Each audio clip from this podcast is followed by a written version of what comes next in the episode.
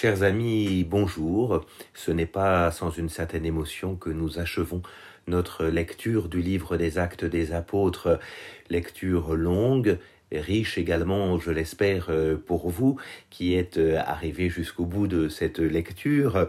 Euh, c'est aujourd'hui notre 49e enregistrement. Ça n'est pas rien le 49e enregistrement puisque euh, le chiffre de 49 est euh, symbolique dans précisément le dynamisme des actes des apôtres puisque 49 c'est à la fois 7 fois 7 mais la 49e année c'est celle qui a abouti sur le 50e euh, sur la 50e qui est l'année jubilaire.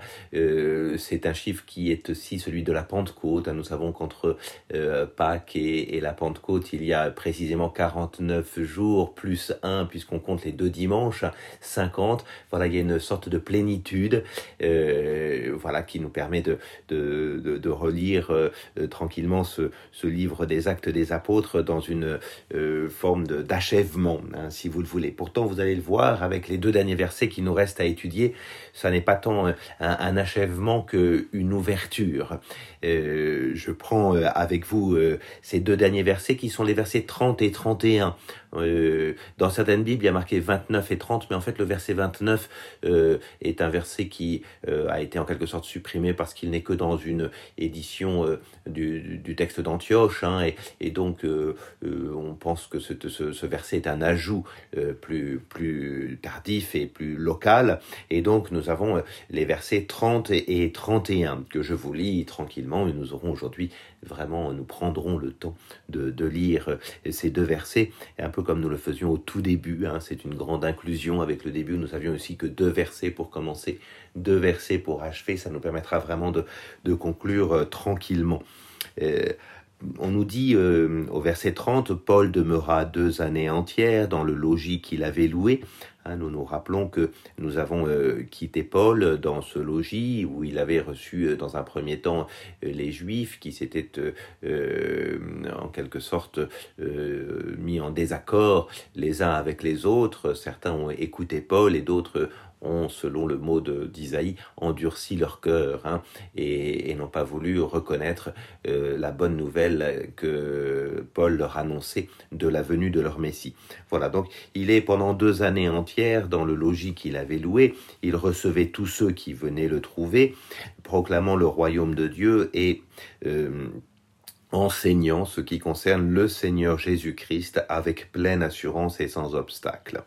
Alors, euh, reprenons cela. D'ailleurs, d'abord, Paul resta deux années entières dans le logis qu'il avait loué.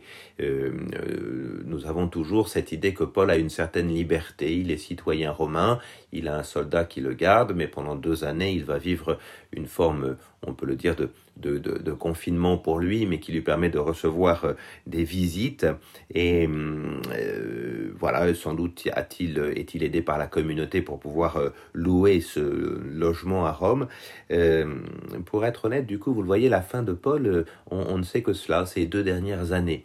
Euh, et puis on ne saura rien euh, derrière par, en tout cas par le texte biblique lui-même des actes des apôtres. c'est plutôt la tradition qui va nous, nous permettre de, d'au moins supputer quelques petites hypothèses sur la suite. Alors est-ce que Paul ensuite a été directement jugé, euh, ça c'est certain, euh, il n'y a pas de raison qu'il ne l'ait pas été, puisque précisément c'est pour ça qu'il est là, par la juridiction impériale. Et là, deux hypothèses majeures. L'une qui dit que cette fois-ci il a été libéré, on ne voyait en lui aucune aucun motif de condamnation, qu'il aurait peut-être eu le temps d'ailleurs de, de, de, repartir pour continuer à évangéliser. Il y a des traces de la tradition qui le voit partir en Espagne, euh, puis revenir à Rome. Euh, voilà, donc la chose est, possible. Euh, c'est cette, euh, hypothèse, euh, qu'elle soit avec ou, ou sans l'Espagne, fait que euh, Paul aurait sans doute été rejugé une seconde fois par la juridiction impériale. Et si la première fois il avait eu en quelque sorte la clémence de Néron, la deuxième fois ça n'est pas le cas puisque là, on a une tradition solide hein, qui, euh, euh, qui, qui, voit que Paul meurt euh, à Rome, Hein, il faut aller visiter hein, cela les les ah, quand, vous allez si vous avez l'occasion d'aller un jour à Rome hein, c'est c'est ce sanctuaire des Tre Fontane hein, les, trois fontaines qui sont les trois sources qui auraient euh, euh, euh, jailli au moment où la tête de Paul aurait rebondi trois fois hein, dans la tradition les trois sources qui auraient jailli. Et puis euh, pas très loin de là de ce sanctuaire des Tre Fontane euh, la basilique majeure Saint Paul hors les murs, euh, qui est euh, au, sud de Rome et dans laquelle euh, on vénère encore aujourd'hui le, lieu du tombeau hein, de, Paul. Hein, voilà, c'est vraiment, on peut le dire, une voilà des, lieux traditionnels forts hein, voilà donc Paul ça ce serait la première tradition mourant non pas immédiatement enfin étant pas condamné immédiatement mais après avoir pu voyager. L'autre hypothèse elle, elle, repose aussi sur les mêmes sur, sur les mêmes lieux hein, c'est que Paul aurait été immédiatement condamné par la juridiction impériale voilà, on situe, on situe sa mort entre 64 et 67. Hein, et voilà. Ce qui va être euh, étonnant pour nous, hein, c'est que euh, on ne nous raconte pas ici euh, la mort de Paul, alors que Luc la connaît. On a déjà évoqué ce sujet ensemble. On ne nous raconte pas la mort de Paul, pas plus que celle de Pierre. On l'a vu sans doute parce que on ne veut pas de confusion. Si Pierre et Paul ont bien des vies qui sont au fond des, des, des reproductions de celles de Jésus, hein, dans, leur, dans leur chair, ils vont euh, eux aussi vivre à la manière de Jésus, ils vont comme Jésus faire des miracles, ils vont, on s'en souvient, relever un impotent, ressusciter un mort, hein, voilà, il n'empêche que ils ne sont pas Jésus, un seul euh, à, euh, à, une mort rédemptrice, hein, c'est bien Jésus. Donc ça c'est sans doute la première raison. Puis la deuxième raison c'est tout simplement que euh, les actes des apôtres veulent nous montrer la vitalité de l'Église, euh, une Église qui est en expansion. Hein, on n'achève pas par une mort qui, de fait, n'aurait pas pu aboutir, en tout cas tout de suite, sur une résurrection. Hein. Elle sera pour Pierre que pour Paul, comme, euh, comme pour nous tous et pour toute l'Église, à, la fin des temps. Et donc, euh, il, il s'agit d'achever sur une, vraie vitalité. Hein, euh, euh, celle d'un d'une vie qui se déploie effectivement après bien des épreuves. On a vu que pour Pierre, c'était euh, l'épreuve euh, de, cet emprisonnement euh, qui était sa mort symbolique au chapitre 12 pour, pour retrouver en finalement la communauté tel un, tel un ressuscité provisoire, si vous voulez. Pour Paul, c'est pareil. Hein, après avoir connu le naufrage, voilà que Paul est, est, vivant hein, véritablement. Et donc on peut estimer que Luc fait ici un choix véritablement euh, narratif, hein, qui est euh, le choix de, de, de, nous montrer Paul euh, vivant, continuant à vivre et continuant à vivre de l'évangile. Euh, au verset 30, on nous dit que sa prédication consiste à proclamer le royaume de Dieu avec ce verbe kérusein en grec, hein, kéri qui donnera le kérigme, hein, l'annonce du royaume de Dieu. Euh, alors c'est assez étonnant parce que chez Paul, chez Luc, pardon, dans l'évangile de Luc comme dans les actes des apôtres, euh, l'expression royaume de Dieu euh, existe, mais elle est beaucoup moins présente, par exemple, que pour Matthieu qui parle lui du royaume des cieux, qui n'a pas tout à fait la même expression, le royaume des cieux, hein, et où on voit vraiment Jean-Baptiste d'abord, puis Jésus proclamer le royaume des cieux. Mais quand on regarde précisément où cette expression euh, va trouver de l'importance, le royaume de Dieu. Euh, dans l'évangile, on l'a déjà au chapitre 4, quand Jésus dit que c'est pour proclamer le royaume de Dieu qu'il est sorti. Hein, quand quand ses, disciples sont à sa recherche, ils savent plus où le trouver. Et eh ben en, au chapitre 4, verset 43, on a, on a cette idée euh, que, que Jésus est, est sorti pour proclamer le royaume de Dieu. Et de fait, dans les actes des apôtres, l'expression le, royaume de Dieu, on, a, on la trouve qu'à partir du chapitre 8. Et le chapitre 8, rappelez-vous, c'est notre deuxième partie de l'évangile, hein, les chapitres euh, de, des actes des apôtres, hein, euh, des, chapitres 8 à 15, c'est quand précisément le, l'évangile le, commence à sortir lui aussi de, de Jérusalem. Euh, on est en Samarie au chapitre 8, hein, et c'est Philippe qui prêche. Hein, voyez et donc on a cette idée que euh, le royaume de Dieu, c'est quelque chose qui euh, fait partie de la prédication à l'extérieur. Jésus était sorti pour proclamer le royaume de Dieu, sorti de Capharnaüm. Ici, Philippe est sorti, enfin au chapitre 8, Philippe est sorti de Jérusalem. Et, et ici, à la toute fin, on a Paul qui, est, qui a quitté lui aussi ses pour être à Rome et annoncer le royaume de Dieu. Donc on peut vraiment dire que dans l'évangile de Luc comme dans les actes des apôtres, le royaume de Dieu, c'est ce qui est annoncé quand on, euh, euh, quand on va à, l'extérieur, quand euh, en quelque sorte l'évangile ne reste pas dans ses, dans ses limites strictes de, Jérusalem, de la Judée ou même de la Terre Sainte. Le royaume de Dieu, il est universel, voyez-vous, hein, et, que cette expression apparaisse dans le dernier verset hein, nous montre bien que Luc fait une grande inclusion entre ce que Jésus avait annoncé en, en Luc 4.43, au tout début de son ministère, et, et ce, qui, ce que Paul annonce ici maintenant, le royaume de Dieu a vraiment trouvé son expansion maximum. Hein.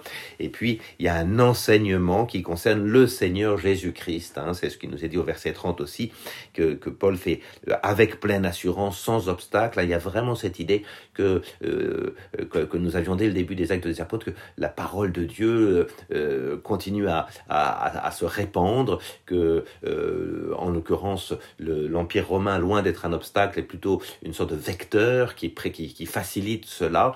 Et Paul peut faire sans, obstacle parce qu'il reçoit des gens chez lui sans problème, avec ce, cette idée que dans le dernier verset, on a l'expression le Seigneur Jésus-Christ, hein, une expression très complète de la profession de foi en Jésus. Un Seigneur et Christ. Voilà, c'est vraiment, on est Seigneur et Christ, on avait vu ça dans la prédication de, de Pierre, hein, c'est vraiment la, la, la, profession de foi la plus complète. Vous voyez, alors, euh, Luc achève ici, hein, on, on, a vu hier qu'il y avait vraiment ce, ce ou avant-hier, oui, hier je crois qu'on a vu vraiment cette, cette euh, cette, euh, ce passage de Jérusalem à Rome, l'idée que euh, décidément le, le fait Jésus-Christ, l'événement Jésus-Christ ne pouvait pas rester euh, euh confiné dans, dans, dans, le milieu sémitique, hein, qu'il fallait qu'il qu'il explose. Hein. C'est ce que vraiment nous avons lu dans toute le, dans toutes le, le, ces actes des apôtres, qu'il passe de Jérusalem aux extrémités de la terre, non sans être, sans avoir accroché, rappelez-vous, l'élection d'un peuple avec l'universalité du, du, du d'un dessin du salut, hein, c'était les chapitres 8 à 15, on avait accroché en quelque sorte Paul à, Pierre qui le précédait, hein, euh, euh, pour, pour bien montrer que cet évangile ne perd rien de, de, de son aspect euh, historique et, et sémitique. Hein. Jésus est à la fois à annoncer universellement, mais c'est bien le Messie des Juifs dans un événement qui s'est passé au début de, du premier siècle, euh, dans un lieu euh, qui, qui n'est pas un petit coin, comme l'avait rappelé Paul, rappelez-vous, quand il était devant Agrippa, c'est pas dans un petit coin, mais voilà, qui, qui est à Jérusalem. Donc, il y a vraiment cette idée que l'événement euh, qui est historiquement et géographiquement euh, circonscrit devient un événement qui est un événement pour tous. Et donc du coup on comprend ici que euh, que, véritablement Luc choisit d'avoir au fond une fin qui est un peu presque un peu un queue de poisson, un peu décevante. On se dit ben on, on sait on sait pas grand chose. Au contraire, le récit est ouvert maintenant sur le monde du lecteur. Car s'il y a une partie de ce que Jésus a dit qui est en fond euh, euh, accompli. Hein, Jésus avait dit, vous irez jusqu'aux extrémités de la terre, et on est arrivé à Rome, donc en quelque sorte, le récit accomplit ce que Jésus a dit, mais malgré tout, Rome, eh ben, c'est le début des routes euh, de l'Empire, et on n'est pas encore aux extrémités de la terre vraiment. C'est-à-dire qu'au fond, à la fois, le livre s'achève à Rome, mais commence maintenant à Rome toute l'aventure de l'Église. Hein, et, et, on peut le dire, c'est pour ça que Luc fait une fin ouverte, c'est le monde du, du, disciple qui commence maintenant, c'est le monde du lecteur, hein, c'est le monde de l'Église qui commence à partir de maintenant. Paul est arrivé jusque là où Jésus l'avait envoyé, il faut maintenant partir à l'aventure. C'est pas un livre qui clôt notre affaire, mais au contraire qui s'ouvre sur, sur, sur l'après, sur le monde de l'Église. Alors pour vous, votre après, c'est quoi? Eh ben, plusieurs possibilités. Hein. Pour vous maintenant, bien évidemment, de, reprendre le livre des Actes des Apôtres. Hein. N'hésitez pas à reprendre cette lecture régulièrement. Vous pouvez aussi lire, pourquoi pas, ce sera un bon complément, les épîtres de Paul, celles qui vous mettront le plus en lien peut-être avec avec euh, euh, ce que nous avons lu, c'est-à-dire notamment l'épître aux Galates, par exemple, bien sûr la première épître que Paul écrit en 51. Vous rappelez-vous, quand il est à Corinthe, il écrit aux Thessaloniciens, la première aux Thessaloniciens. Bien sûr, les deux lettres aux Corinthiens qui sont magnifiques, hein, la première comme la seconde. Je suis un petit fait pour la seconde, pour être honnête, qui euh, s'adresse à cette communauté de Corinthe. Hein. Et puis peut-être un tout petit peu plus théologique, l'épître aux Romains et notamment les chapitres 9 à 11 qui reprennent cette problématique un peu compliquée hein, qu'on a eu ensemble, c'est-à-dire la question euh, juif païen, hein, euh, comment s'accroche l'un à l'autre. Reprenez les chapitres 9 à 11, voilà. Et puis euh, en, termes de bibliographie, ben j'ai mis quelques livres sur le site là que vous pouvez regarder. Je ne peux que vous conseiller, si vous avez apprécié cette lecture, de, reprendre le Paul de Tarse de Holzner, hein, qui, qui, est vraiment un peu ancien, mais qui que j'ai déjà cité et qui est magnifique. Et si vous voulez vraiment travailler les actes des apôtres du début jusqu'à la fin avec beaucoup de précision, euh, je ferai mettre le livre également sur la biographie du site. Ce sont euh, bien sûr euh, le grand commentaire en deux tomes de Daniel Marguerat qui s'appelle Les actes des apôtres. là aussi, alors ça c'est un commentaire, hein, donc c'est vraiment quasiment verset par verset. Si vous voulez aller plus loin, si vous voulez reprendre le texte avec précision, vous aurez avantage à, lire ce, à reprendre ce commentaire, hein, bien évidemment. Euh, je termine un peu longuement aujourd'hui, hein, j'en suis confus, j'avais dit que ce serait plus court que d'habitude, mais finalement je suis un peu bavard. Voilà, pour vous dire quelle été ma joie de lire avec vous les actes des apôtres, pour euh, vous inviter vraiment à, à, rentrer dans cette aventure euh, ecclésiale, hein, on peut vraiment le dire. maintenant, les actes des apôtres sont achevés en tant que livre, mais ne font que commencer dans votre, votre propre vie de, de disciple, peut-être, ou en tout cas de, de lecteurs euh, euh, intéressés. Voilà, que véritablement euh, nous puissions nous porter les uns les autres comme la première communauté chrétienne et, en tout cas nous, lancer dans cette belle aventure ecclésiale. Voilà, je vous dis au revoir.